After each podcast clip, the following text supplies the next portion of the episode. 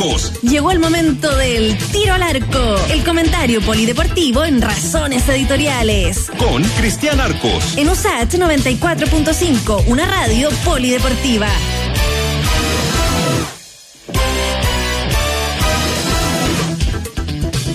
Saludamos a don Cristian Arcos este día miércoles. ¿Cómo está Cristian? Hola Freddy, ¿qué tal? ¿Cómo les va en este en esta jornada de miércoles cuando quedan poquitos minutos ¿ah? para el primero de los dos partidos de, Copa Libertadores de los equipos chilenos de hoy? Porque ahora a las 7.15 juega Colo Colo contra Atlético Paranaense en Curitiba y a las 21.30, transmisión de nuestros buenos amigos de los Secos del Bar, por cierto, la Universidad Católica enfrentará a América de Cali en Colombia, hoy, en un ratito. Oiga, ¿Colo Colo podría quedar puntero el del grupo? No, no quiero eh, funar.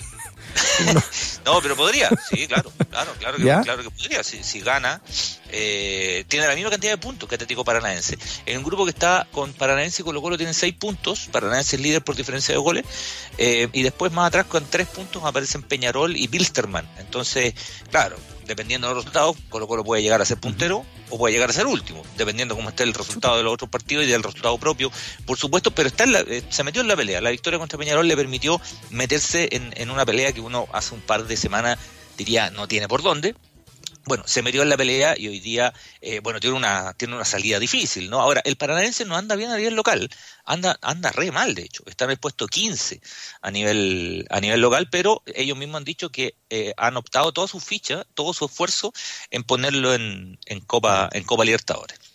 ¿Cómo que vamos a ver Que Colo Colo está la misma, ¿no? La da mal acá, pero han puesto todas las fichas en la Copa Libertadores.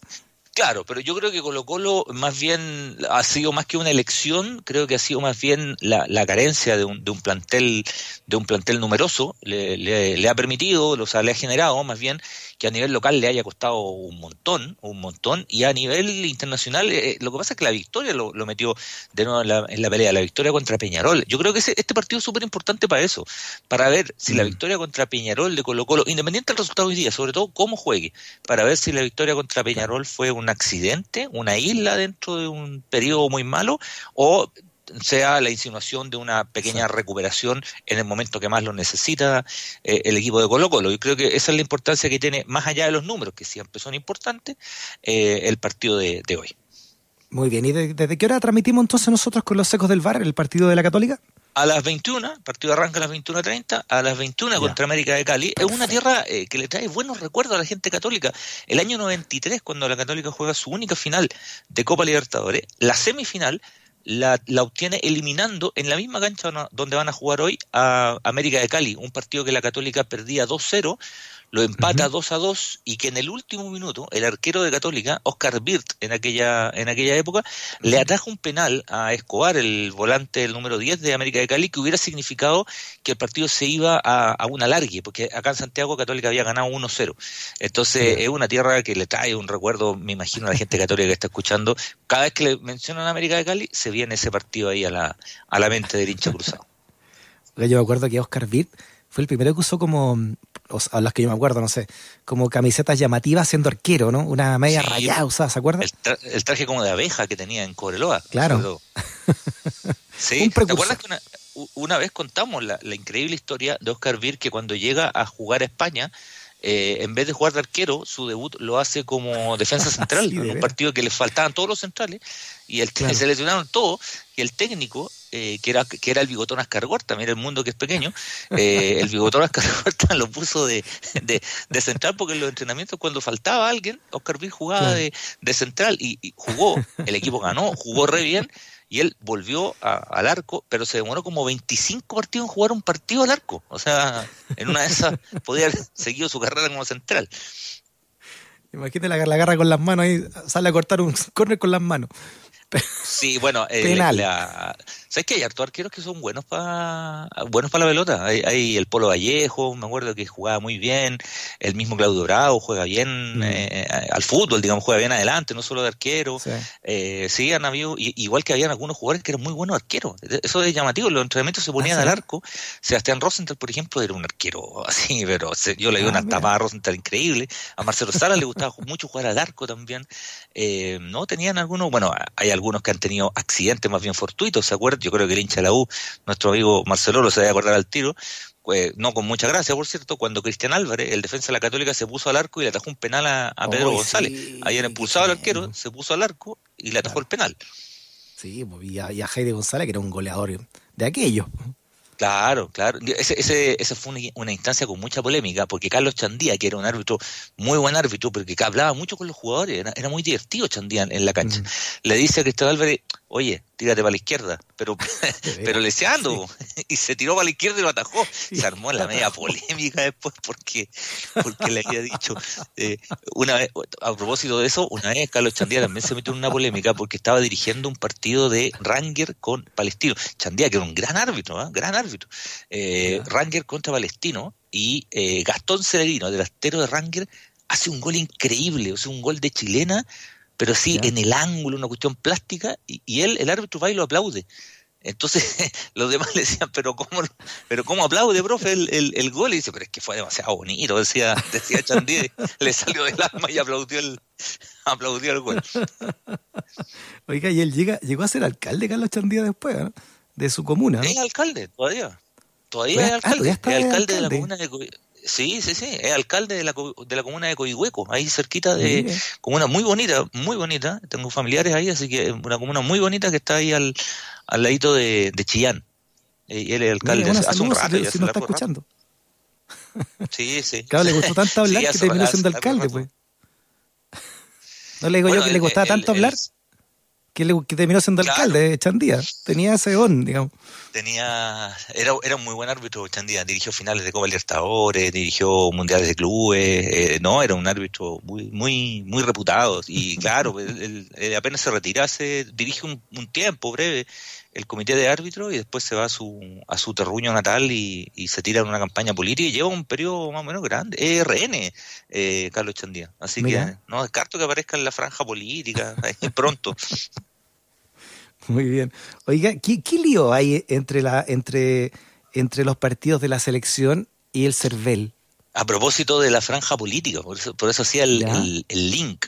Eh, resulta que la selección eh, juega ahora 8 y 13 los partidos de, de eliminatoria, ¿no? Entonces, día 8 juega contra Uruguay en Montevideo y el 13 juega contra eh, Colombia acá, acá en Santiago. El tema es que la franja política que arranca ahora, en, estos días, creo que parte el viernes, no me acuerdo bien del día, pero ahora, esta semana, eh, la franja política va a las 20.45, ¿ya? Eh, y lo que estuvimos averiguando, por, por ley, tiene que ir la franja política, o sea, tiene que ir en, todo horario, al mediodía y a, la, y a las 20.45. Dura 20 minutos, 15 minutos, pero, pero tiene que ir. Por ley estaba averiguando que los canales de televisión abierta, los de televisión abierta están obligados a dar la franja política. ¿ya? El, el tema es que el, eh, Chile juega contra Uruguay a las 19.45. A las 19.45 empieza el partido. Eh, es decir, que a las 20.45 podemos estar en medio del partido, podemos estar esperando que Alexis Sánchez gambetee, podemos estar ahí eh, que, que, le, peguen una chuleta a Suárez y, de pronto nos puede aparecer, no sé, Marcela Cubillo con el rechazo, no sé, puede, puede pasar cualquier cosa. Pero no se puede cambiar la franja por un día, así si nos ponemos todos de acuerdo, adelantarla una media hora, no sé, cualquier cosa. ¿Sabes lo que sabes lo que consiguió esto? Porque hasta, ahora eh, yo le tengo más susto a, Marcelo Guillo que a, Luis Suárez, con respeto, pues, pero le, tengo bastante más susto. Eh, ¿Sabes lo que, que Chile pidió cambiar el partido? Pidió cambiar el partido y al partido de ah. Colombia lo acaban de cambiar. Lo cambiaron hoy. La FIFA aceptó el cambio. Chile que jugaba a oh. las 8 o sea, terminaba a las 8.45 y en vez de a los comerciales venía a la franja electoral, eh, va a jugar a las 21.30. O sea, el partido se corrió para más mm. tarde, para no toparse con la franja política, y Chile está pidiendo que el partido contra Uruguay se juegue a las 18.30 para que termine a las 20.30. Eh, está, bueno. espérate, espérate. Oye, Cristian, y está pidiendo que los árbitros sean chilenos. claro, y empezar ganando 2-0 Claro, claro. Eh, ahora, yo diría, yo diría, pienso, ¿no? En voz alta, a la FIFA, ¿qué le importa el, la franja política? ¿Qué le importa? Pero le permitió cambiar el partido. Ahora, esto también significó otra petición, y es que el partido va a terminar en hora de toque y queda, porque el partido termina a las 11.30. Entonces, tuvo que pedir al gobierno la autorización para que se jugara y se hizo una excepción y se permitió jugar después de el toque de queda, como le pasó la semana pasada a la Católica, que también jugó después del horario de, de, toque de queda.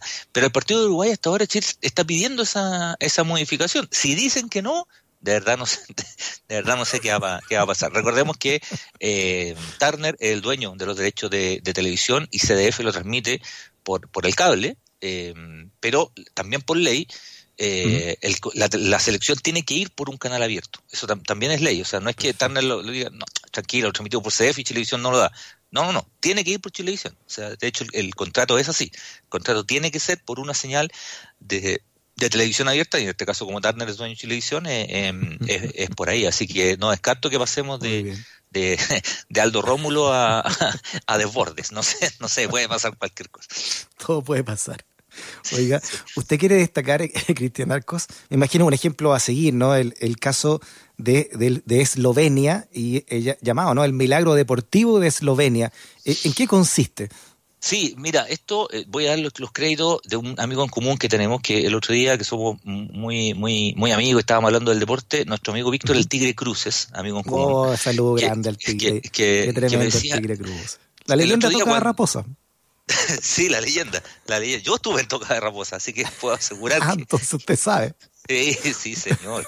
eh, el, em, cuando ganó el Tour de Francia, Tadej Pogacar, eh, Pogacar se debería pronunciar según el esloveno, que es un chico de 22 años que acaba de ganar el Tour de Francia el domingo, eh, hicimos la cuenta y dije, oye, la cantidad notable de deportistas eslovenos que andan dando vuelta al mundo en distintas disciplinas. Y, tiene una, una, historia y tiene, y tiene una política deportiva pública y también tiene una política deportiva privada, tiene, tiene, tiene ambas cosas. Partiendo por este chico, por Pogacar, que es el más joven en ganar el Tour de Francia desde 1904. Pogacar tiene 22 años y era la primera vez que competía en el Tour de Francia. Primera vez que compite y gana la prueba ciclista probablemente de ruta más importante del mundo, ¿no? La Vuelta a España, el Giro Italia y el Tour de Francia, me parece que ahí están los, tres, los tres grandes. Y el segundo, en el listado, también es un esloveno, que es Primoz Roglic, que el año pasado había ganado la Vuelta a España. O sea, una potencia en términos de, en términos de ciclismo. Pero resulta que eh, Lucas Doncic, para quienes le gusta la NBA, es uno de los más notables jugadores de los últimos dos años que uno ha visto jugar. Tiene 22 años, esloveno, eh, juega en los Dallas Mavericks, fue elegido el año pasado eh, el mejor rookie, el mejor novato del año, y este año seguro que está en todos los rankings de, dentro de los mejores jugadores individuales de la liga más importante del planeta. Tiene 22 años, pero ya fue campeón europeo varias veces jugando por el Real Madrid. La Euroliga es súper competitiva, súper competitiva. Acá la vemos mucho menos, pero la Euroliga con croatas, serbios, eslovenos, españoles, eh, de ahí sale una cantidad enorme de campeones mundiales y campeones olímpicos, y él ya venía de, allá. Eslovenia, además en el básquetbol, es campeón europeo. Es el último campeón europeo que ganaron el año 2017. Eh, Goran Dragic es otro extraordinario jugador que ya tiene un poquito más de, edad, que juega en el Miami Heat. Eh, el que debe ser para muchos de nosotros uno de los mejores arqueros del mundo, si no está en el podio, también es esloveno. Se llama Jens, eh, Jens, Oblak, el extraordinario arquero del Atlético de Madrid. Yo sé que la gente que está escuchando le gusta el fútbol internacional. Yo les digo Oblak y capaz que digan, uy, no cachaba que era esloveno. Porque eso es lo que ocurre. Eslovenia es un país muy pequeñito, tiene dos millones de habitantes y tiene una cantidad pero enorme de, deportistas. Tina Mase, que es eh, la mejor esquiadora de todos los tiempos, em, también es eslovena, ella fue dos veces campeona olímpica y ganó 26 medallas en diferentes mundiales. Eh, ¿A qué responde eh, todo, esto? Y esto, esto es lo entretenido de, este, de este tema de la geopolítica ¿no? que, que, ocurre. Eslovenia es el país, estas federaciones que conformaban la antigua Yugoslavia, la Yugoslavia del Mariscal Tito, es la que está más arriba, ¿no? La que está más al norte. ¿Ya?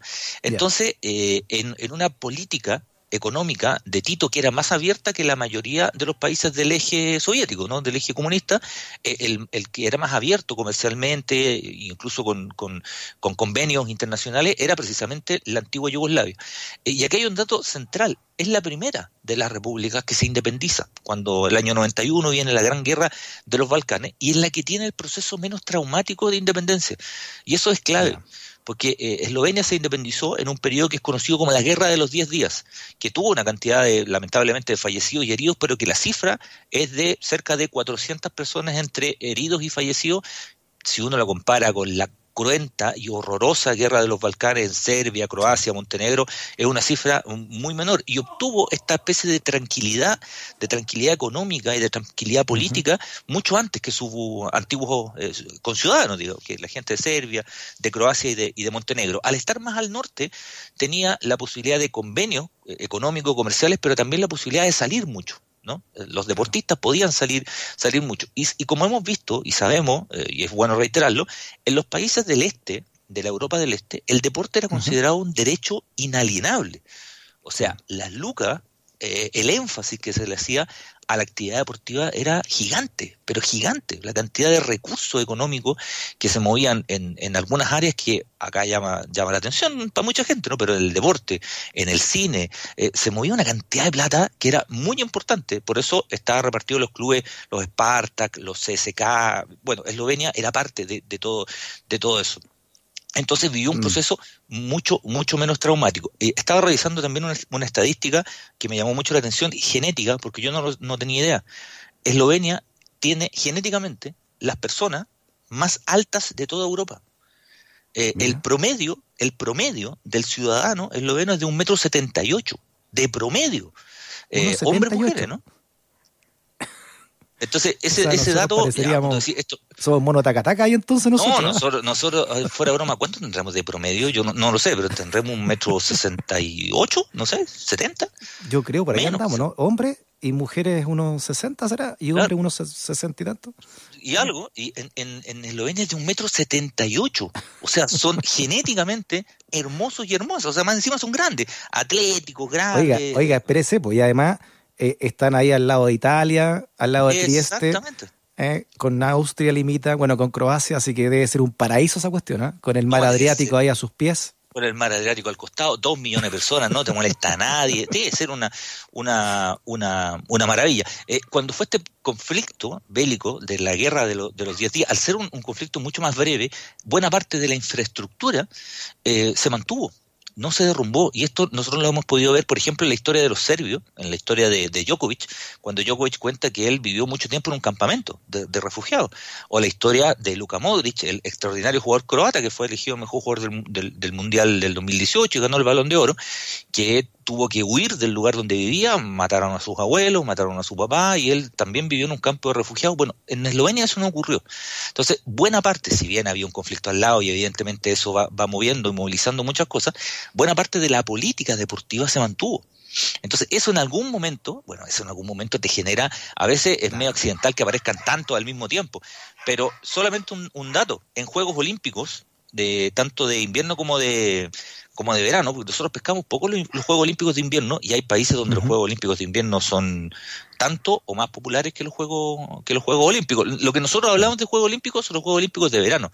En los Juegos Olímpicos, de, en ambos, Eslovenia, desde el año 91, desde el 91 solamente, tiene 40 medallas olímpicas. 40 medallas olímpicas, diferentes plata, oro y bronce. Pero 40. Dos millones de En todas, dos millones de personas. En toda su historia, Chile tiene 13 medallas olímpicas, desde 1896 a la fecha. Y Eslovenia, Eslovenia desde, el, desde el 91 tiene 40 medallas olímpicas. Eh, en waterpolo, en esquí, en baloncesto, en fútbol, en deportes colectivos, en deporte individual. Es realmente impresionante. O sea, eso significa entonces, Cristian, y que, que esta es la, reflexión final, me imagino que usted quiere traer a, a esta mesa, es que si hay una política de Estado, ¿no? Y se propone algo desde el Estado también, ¿no? Y la empresa privada, por supuesto, también ayudando, eh, se pueden conseguir estos logros. Pero claro, y lo ha hecho, y lo ha hecho. Nosotros vemos el, caso de Eslovenia porque es actual y yo te nombré una serie de deportistas fantásticos que están en momentos increíbles. Pero esto mismo lo vimos en su minuto en, en, España. Sino, ni siquiera hay que irse a los países uno dice pequeños, que es más fácil. No, no. España, el año 80 y algo, decidió invertir plata como loco en deporte, eh, impuestos en favor del deporte, si tú en España compras una pelota de fútbol, parte de ese impuesto se va, ya que es de fútbol, a la Federación de Fútbol. Si compras una raqueta, se va a la Federación de Tenis. Si compras unas pesas, se va a la Federación de Gimnasia. Eh, se cambió la forma de los entrenadores, se contrataron a los entrenadores, se hizo un plan político, de política pública para todos los deportes. Ahora, ellos tuvieron la paciencia, igual que Eslovenia, igual que Alemania, igual que, eh, qué sé yo, que todos estos países, eh, que Colombia, ojo, ni siquiera hay que ir tan lejos. Colombia, en los últimos Juegos Olímpicos sacó siete medallas. Siete, en los últimos Juegos Olímpicos. Entonces, eh, claro, se demoraron 20 años, 18 años. Algunos se demoran más, otros se demoran menos. la inmediatez en el proceso deportivo, sobre todo en el proceso deportivo, es una gran enemiga de, de, de, los, de los temas a largo plazo. ¿no? Eh, y eso está recontra marcado en toda la esfera y en todas las, latitudes y cualquier tipo de color político, porque pasa a ser una política de Estado. O sea, cambia el gobierno, el color político, y se mantiene la política de Estado y las autoridades que están a cargo del deporte, por ejemplo, no cambian dependiendo del gobierno de turno, se mantienen. Gran reflexión trae este día para cerrar su comentario don Cristian Arcos. O sea, el caso, la maravilla, ¿no? De, Eslovenia, país de dos millones de habitantes, como usted dice, y que tiene grandes, grandes deportistas en casi todas las áreas, ¿no? De, de la disciplina. Don Cristian, un abrazo grandote que nos vaya bien en la Copa Libertadores con nuestros 12 representantes y nos juntamos el viernes, ¿le parece? Nos juntamos el viernes ahí, comentamos, comentamos la fecha que se viene y comentamos una efeméride de las más notables de la historia del fútbol ah. chileno. Solo, la dejo ahí, la dejo boteando. Ah, mira, pero adelante, una, es que, es que, lo, hemos, lo, hemos comentado otra vez muy a la pasada y ahora va a ser un poquito más detenido. El famoso partido Chile-Unión Soviética en Moscú, el 0 a 0 con algunos antecedentes que se han ido conociendo, de hecho, en la última semana a propósito del aniversario. Ya, don Cristian, abrazo grandote, que esté bien. Que estén bien. Chau. Chao. Que nunca te discriminen por razones editoriales. Radio USACH 94.5, el dial de un mundo que cambia.